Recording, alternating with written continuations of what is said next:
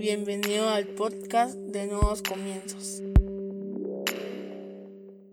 Bienvenidos sean todos una vez más a Nuevos Comienzos. Qué alegría tenerlos con nosotros. Este día vamos a hablar sobre nuestros pensamientos. Así que te voy a invitar a que vayas a tu Biblia y busques el libro de Job en el capítulo 4, versículo 5 en la versión PDT. Job 4.5 en la versión PDT dice, pero ahora que algo malo te sucede a ti, te molestas, estás abrumado y te angustias. Una vez más, pero ahora que algo malo te sucede a ti, te molestas, estás abrumado y te angustias. Cierra tus ojos, vamos a orar. Padre, en el nombre de Jesús te damos gracias. Te pedimos, Señor, que hables a nuestra vida, a nuestra mente, a nuestro corazón, a nuestro espíritu, que nos permita, Señor, comprender a cabalidad la palabra que hoy tienes para nuestras vidas, Señor. Te pedimos que apartes toda distracción que podamos tener para que podamos concentrarnos, Señor, estos minutos en los que tú vas a enseñarnos más sobre ti. En el nombre de Jesús, amén y amén. El día lunes hablaba yo sobre este tema en los devocionales y fue porque uno de los titulares principales de todos los periódicos eh, eh, cristianos en el mundo era de que un pastor llamado Darren Patrick se había pegado un tiro. Este pastor era un pastor de una mega iglesia y luego tuvo que renunciar por algunos problemas y luego se fue a otra mega iglesia a ser un pastor de enseñanza. A la luz de todos y de cada uno de nosotros o de los cristianos de hoy en día, nos damos cuenta que realmente el título, la posición, digamos las bendiciones económicas, una estabilidad con familia, no significa que no vamos a tener luchas y menos significa que no vamos a luchar contra nuestros pensamientos. Se nos olvida a nosotros que la misma palabra nos dice que debemos de andar con cuidado porque siempre está el enemigo queriéndonos atacar o devorar. Y es ahí donde perdemos el, el, norte, diría yo, o es ahí donde perdemos nosotros esta batalla porque nos confiamos y no puede existir nada peor que un cristiano confiado. ¿Sabes? Escogí el libro de Job como base para esta charla porque es en el momento en el que vemos que una persona que está totalmente eh, dedicada al Señor, una persona que está haciendo las cosas bien, una persona que le da toda gloria y toda honra a Dios, es atacada por todos lados. Pierde a sus hijos, pierde todo, absolutamente todo, y entonces él comienza a pelear con sus mismos pensamientos. Muchas veces a un cristiano nos trae abajo el que hablen mal de nosotros, el que no nos salgan las cosas, el perder un examen, el perder un trabajo, el perder un sueldo, el que nos asalten, el perder un teléfono, hace que nosotros nos vengamos completamente abajo. Y es ahí donde tenemos que andar con mucho cuidado porque nuestros pensamientos son un arma que está usando el enemigo para meternos a nosotros un montón de sentimientos que no es que no deberíamos de tener, sino que no deberíamos de magnificar. A lo que voy es que el pasaje del día de hoy dice, pero ahora que algo malo te sucede a ti. Nosotros somos muy buenos consejeros, todos somos muy buenos consejeros. Max es un muy buen consejero, mi esposa es una muy buena consejera, mi mamá es una buena consejera, mis amigos son buenos consejeros, el pastor Mike es un buen consejero, pero en el momento en que las cosas vienen sobre nosotros, debemos de admitir que somos débiles, debemos de admitir que no somos superhéroes, que no somos Superman o Superwoman, como para no sentir ese peso de esos problemas. Porque la palabra sigue y dice, te molestas, estás abrumado y te angustias. Y es cierto, a veces un pensamiento nos va a abrumar, a veces nos va a molestar o a veces nos va a angustiar, dependiendo de la situación. Por eso es que estoy tan en contra y como lo he dicho, de esas prédicas fáciles, de esas prédicas donde todo es prosperidad, donde uno declara, decreta, donde, donde uno dice un montón de cosas pensando que la vida cristiana es color de rosas y es todo lo contrario. La vida cristiana no es fácil. Y yo lo he dicho, esto es para valientes, para personas que, que están dispuestas a cargar su cruz todos los días, no para personas que piensan que se sacaron la lotería y que a partir de hoy su economía se va a elevar, a partir de hoy sus clientes se van a multiplicar, a partir de hoy van a poner empresas como las gallinas ponen huevos. Así de simple y sencillo, eso no es el Evangelio. Esa no es la vida cristiana que yo he experimentado y que Dios me ha permitido vivir. La vida cristiana tiene luchas y por eso es que es un camino de fe, porque tú tienes que sacar a relucir tu fe cuando comienzan todas esas luchas. Mira, yo he tenido dolor, he tenido tristeza, he tenido angustia, he estado abrumado, he estado enojado, he tenido ira, he tenido contienda, he tenido muchas de esas situaciones que nos traen abajo y en serio he tenido temporadas en las que realmente ni siquiera encontraba yo las fuerzas para salir de mi cama. No encontraba otro motivo a pesar de, tener una esposa, a pesar de tener unos hijos, a pesar de tener a mi mamá, a pesar de ser líder en iglesia, a pesar de tener el conocimiento de la palabra de Dios que podría tener, a pesar de que tengo un buen trabajo, un buen puesto, un buen sueldo, a pesar de que tengo buenos amigos, a pesar de todo y de todas y cada una de esas cosas, esos pensamientos han venido y esas temporadas han venido. Entonces es de eso de lo que yo te quiero hablar. Van a haber momentos y van a haber temporadas en las que tú vas a tener que luchar y luchar fuertemente. No pienses que va a venir un pensamiento y, y la verdad que quiero ser muy honesto en este punto. No pienses que va a venir un pensamiento de desesperación y tú vas a orar y te vas a levantar de esa oración sin ese pensamiento de desesperación. Por lo menos a mí no me ha pasado. Tengo que tener una vida de oración, una vida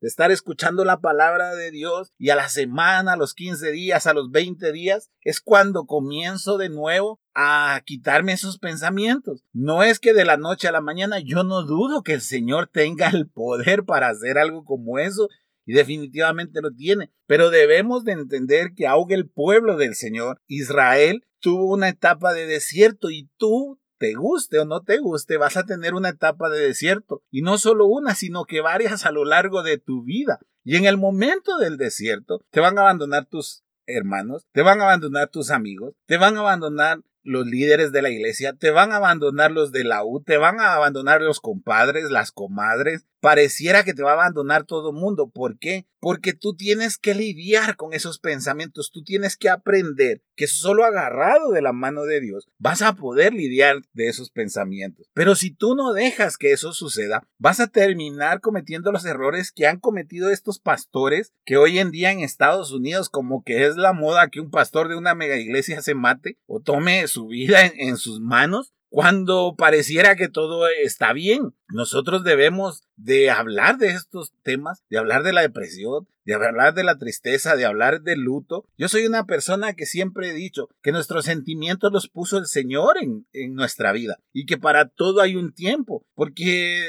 y lo he hablado, si mi mamá el día de mañana eh, se muere, no, no pienses que, que me voy a venir a grabar el podcast como que nada. Por supuesto que me va a afectar y por supuesto que voy a estar triste y posiblemente, por supuesto, se me va a notar en la voz o si alguien me, me, me viene a visitar, va a sentir mi, mi tristeza porque no la puedo ocultar, tampoco somos robots y eso también lo quiero dejar en claro. El cristiano tiene derecho a estar triste el cristiano tiene derecho a enojarse, el cristiano tiene derecho a deprimirse, no es ningún demonio ni nada por el estilo, no le busques demonio. Es un momento en el que un montón de cosas están sucediendo y que por supuesto están haciendo efecto en ti. La manera de contrarrestar todo eso es pegándote al Señor. El problema que tenemos hoy en día es que nos conformamos con escuchar el podcast, nos conformamos con escuchar una transmisión en vivo, nos conformamos con leer uno o dos versículos de la palabra, pero queda hasta ahí. Es más, buscamos música cristiana, pero muchas veces no sentada desde las bases de la palabra.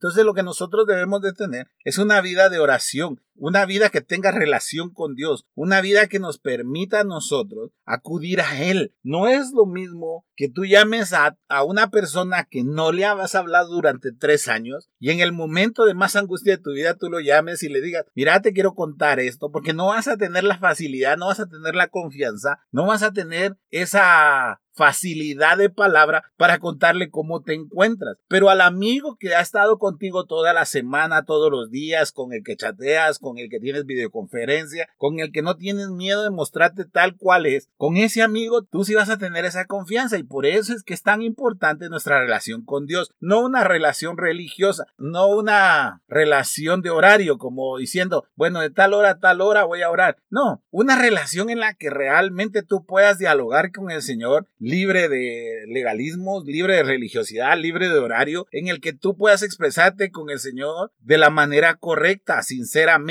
diciéndole cómo te sientes. Porque entonces ahí vas a poder descargarte, porque tú puedes llamarme a mí y yo puedo estar ocupado atendiendo otra llamada, puedo estar ocupado atendiendo una llamada del trabajo, puedo estar atendiendo un problema de mi familia y posiblemente no voy a estar disponible. La mayoría de tiempo trato de hacerlo, pero no voy a estar al 100% o posiblemente ya no voy a estar. Tú debes de tener una dependencia total de Dios, no de tu líder. Es la manera en la que nosotros podemos de lidiar con todos esos pensamientos y con todos esos sentimientos que vienen sobre nosotros. Me acuerdo de una temporada en la que venía un problema, luego venía otro, luego venía otro y un familiar se acercó a mí y me dijo, yo creo que se te pegó la mala suerte, Max, porque se arruinó el carro, mi mamá se enfermó, mi hermano estaba enfermo, eh, mi papá estaba provocando líos, mi, mi novia en ese entonces tenía problemas en la oficina, habían un montón de problemas, los clientes, no con uno, sino con varios, mi jefe andaba de mal humor, cuando me pagó, fui al banco, estaba mal firmado el cheque, se volvió un gran molote de cosas y obviamente yo no me sentía bien, yo me sentía abrumado, yo sentía que no me den otra noticia, que no me den otra mala noticia, por favor, por favor, que no me den otra mala noticia. Y parecía que iba una detrás de otra, detrás de otra, detrás de otra, detrás de otra. Ah, me sentía vapuleado, me sentía molesto y, y me acuerdo perfectamente que lo que hice es que me encerré en mi apartamento, doblé mis rodillas, y ahí lloré como nunca lo había hecho y le decía al Señor que me sentía muy mal, que no entendía esa temporada que estaba pasando, que no sabía por qué estaban sucediendo las cosas y pareciera que yo estaba haciendo todo bien. Me acuerdo perfectamente cómo Él reconfortó mi alma. Escucha esto, reconfortó mi alma, pero los problemas siguieron. Eso es lo, lo más interesante del asunto, los problemas siguieron. Yo los tuve que ir resolviendo conforme el Señor me iba dando la sabiduría para hacerlo. Tuve que conseguir para la operación de mi mamá. Tuve que conseguir para que mi hermano estuviera bien. Tuve que ir a la casa de mi novia a solucionar los problemas que ella estaba viviendo en ese momento. Tuve que sentarme con cada uno de mis de los clientes de la empresa, de mis clientes, de los clientes de la empresa a solucionar, a dar la cara, a decirles por qué habíamos cometido el error.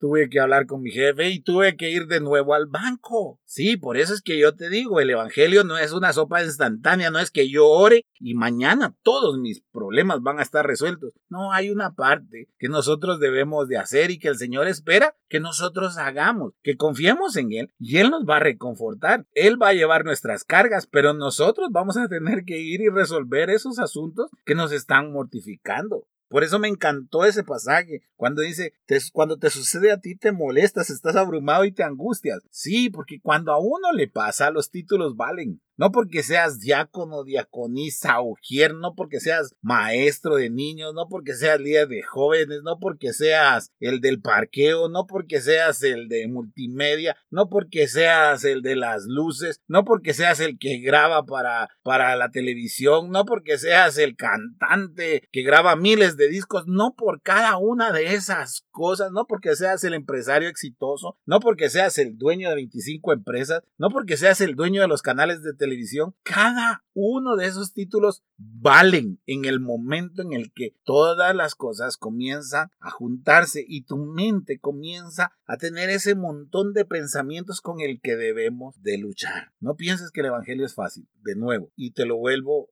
a decir, no pienses que el Evangelio es fácil, es para valientes, es para hombres y mujeres valientes, que estamos dispuestos a levantar nuestra cruz todos los días, que estamos dispuestos a llevarla, que estamos dispuestos a seguir al Señor, no importa qué. Y eso es lo segundo. Lo primero es tener una relación con el Señor, una relación íntima, una relación donde podamos hablar con confianza. Y la segunda es tener una convicción. Si tú no tienes convicción en la vida cristiana, cualquier lío, cualquier problema te va a sacar de la vida cristiana Cualquier dificultad va a hacer que tú te dejes la iglesia, va a hacer que tú dejes de, leer la Biblia, va a hacer que te alejes del Señor. Cualquier dificultad, por grande o pequeña que sea. Pero si en tu vida hay convicción de seguir al Señor, no va a haber nada que te pueda separar de Él. Si tú tienes convicción de seguir, vas a ser como los discípulos. Mira, yo sé que hablo mucho de ellos y, y en serio me hubiese encantado vivir en ese tiempo, porque creo que fue el tiempo en que la iglesia fue lo que el Señor quería que fuera.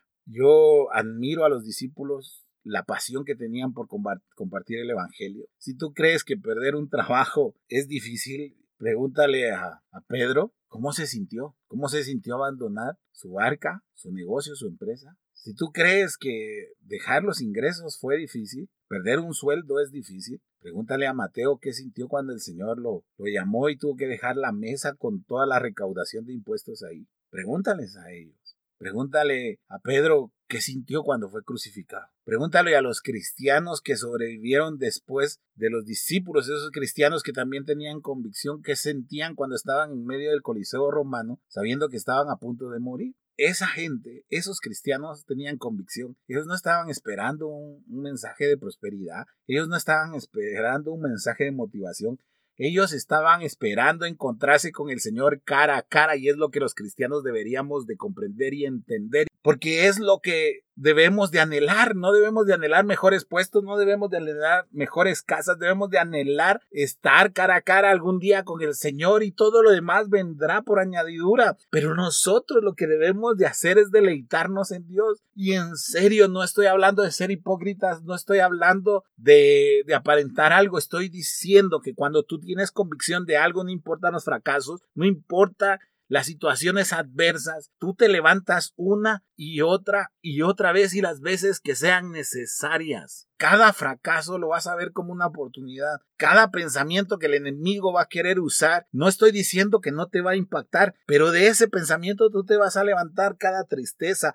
cada lágrima derramada, cada momento intenso, cada desierto lo vas a sufrir, lo vas a llorar, te va a doler, te vas a sentir solo, pero te vas a levantar en el poder del Espíritu Santo y vas a conquistar. Tiene razón la Biblia al hablar sobre Josué y Caleb y el pueblo de Israel. Porque pareciera que hoy la iglesia es igual. Pareciera que son pocos aquellos que creen a pesar de todo, a pesar de estar en el desierto. Aquellos que siguen luchando a pesar de estar en el desierto. Porque todos los demás, todos los demás de esa generación se echaron para atrás cuando vieron la dificultad. Todos ellos dejaron que sus pensamientos los dominaran y sus sentimientos los hundieran. Como te digo, yo no estoy en contra de los sentimientos, hay que expresarlos, pero sí estoy en contra de dejar que ellos nos dominen. Te puedes sentir triste, pero no debes de estar derrotado. Te puedes sentir dolido, pero no dejes que la amargura entre a tu corazón. Puedes sentir enojo, por supuesto, pero no dejes que eso te quite la felicidad.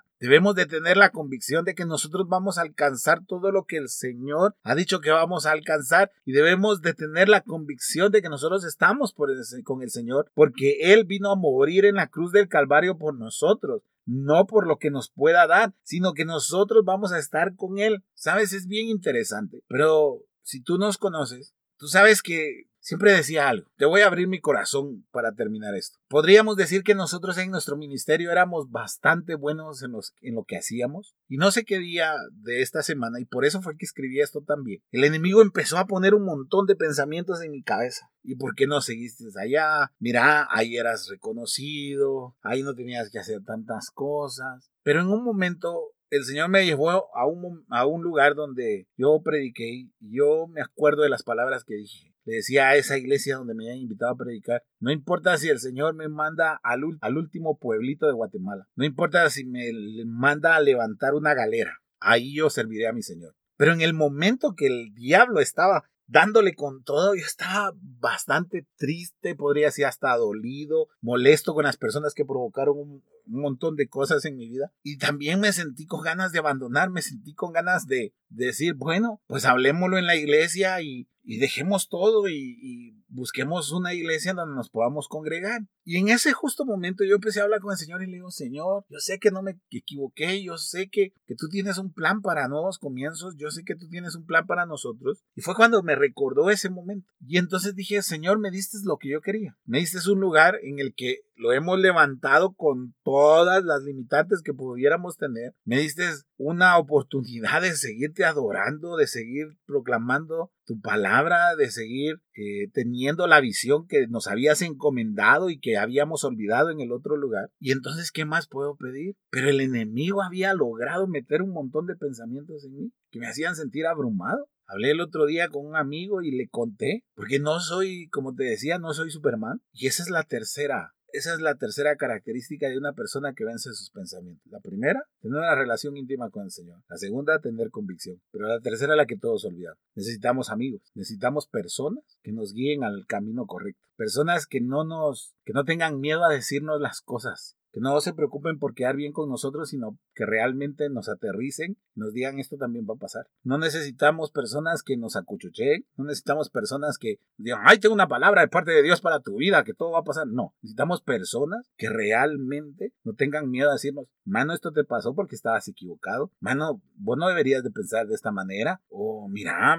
tú no deberías de pensar así, no deberías de sentirte de esta manera, ¿acaso Dios no, no ha respondido siempre? Recuerdo que agarré mi, mi teléfono, me salí al patio y marqué, le marqué a este amigo y le digo, me siento de esta y esta manera. Entonces este amigo me dijo, algún día me dijiste que nunca hay que volver para atrás. Y es lo mismo que te digo hoy, no debes de volver para atrás. No era lo que le pedías al Señor, no era lo que le clamabas al Señor. Que tuvieras un lugar, no importa por lo humilde que fuese, que tuvieras un lugar en donde realmente pudieran compartir la palabra de Dios. Y yo dije, wow, sí. Entonces me dijo, levántate, deja de estar pensando de esa manera, hombre. Dios tiene un plan, Dios tiene un propósito y no le hagas caso al enemigo. Y yo me sentí muy bien de hablar con este amigo. ¿Sabes por qué el enemigo consigue meter tanto veneno en nuestros pensamientos? Porque nos ha hecho pensar que somos personas poco sociables, que somos personas que no confiamos en las demás, que somos personas que no contamos nuestras cosas. Hasta Jesús necesitó amigos, necesitó ir a la casa de Lázaro, de María y Marta. Hasta Jesús lo necesita. ¿Por qué tú no lo vas a necesitar? Tal vez tú no confías en las personas porque cuando has puesto tu confianza te han traicionado. Sí, eso nos pasa a todos. Pero es porque no supimos elegir a los amigos, no supimos elegir a los confidentes. Yo sé que esta persona a la que yo le confié cómo me sentía, no ha ido con ninguna otra persona a decirle, Max se sentía de esta manera y, y yo le dije y yo soy de esta manera. No, por eso es que confía en esta persona. A eso me refiero. Debes de confiar, debes de tener amigos íntimos que te digan qué hacer, no que te digan lo que tú quieres que escuchar, sino que te digan lo que tienes que hacer. Vemos tres principios para vencer nuestros pensamientos. Porque esos pensamientos van a venir, son inevitables. Otra vez te lo vuelvo a decir, son inevitables. La vida cristiana no es una vida solo de, de éxito tras éxito, tras éxito, tras éxito que si sigues pensando así, ve, agarra tu Biblia y lee. Y te vas a dar cuenta que todo aquel que está en la Biblia tuvo fracasos, tuvo momentos de duda, tuvo momentos en los que fue abrumado, tuvo momentos en los que no sabía qué hacer, pero el Señor les permitió salir de cada uno de esos momentos. Entonces, estos pensamientos o estos sentimientos van a venir.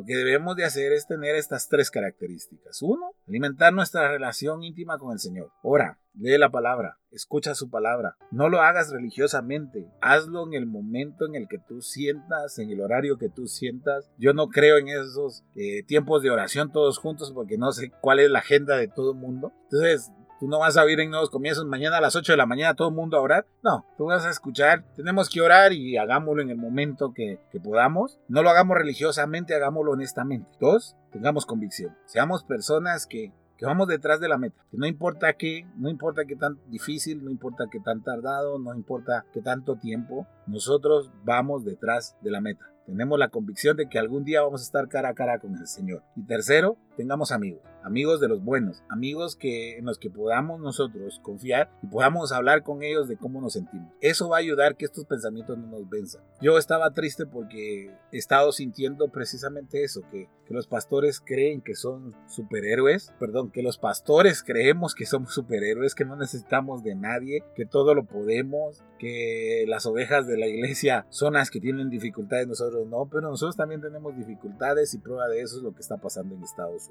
No creamos que podemos resolverlo solo porque no es así. Ese es el mayor engaño que, puede el enemigo poner en nuestra mente. Y tampoco pienses que con un título el enemigo no te va a tocar, todo lo contrario. Le encanta a la gente que vive por los títulos. Esa gente le encanta al enemigo estar tocándolos porque sabe que si a alguien con esos títulos rembombantes se los trae al piso, la gente se viene abajo también. Así que espero que hoy hayamos podido aprender algo nuevo. Espero que hoy el Señor haya hablado a tu vida y que recuerdes que en este tiempo todos esos pensamientos están siendo propicios a venir por todo el montón de noticias que estamos teniendo. Pero recuerda, ten intimidad con el Señor, ten convicción y ten buenos amigos en los cuales puedas confiar. Cierra tus ojos. Padre, en el nombre de Jesús te damos gracias, Señor. Gracias porque nos has dado las herramientas para luchar con esos pensamientos que a veces vienen a nuestra vida. Esos pensamientos que en el tiempo de desierto, en el tiempo en que las cosas no están saliendo como nosotros deseamos, vienen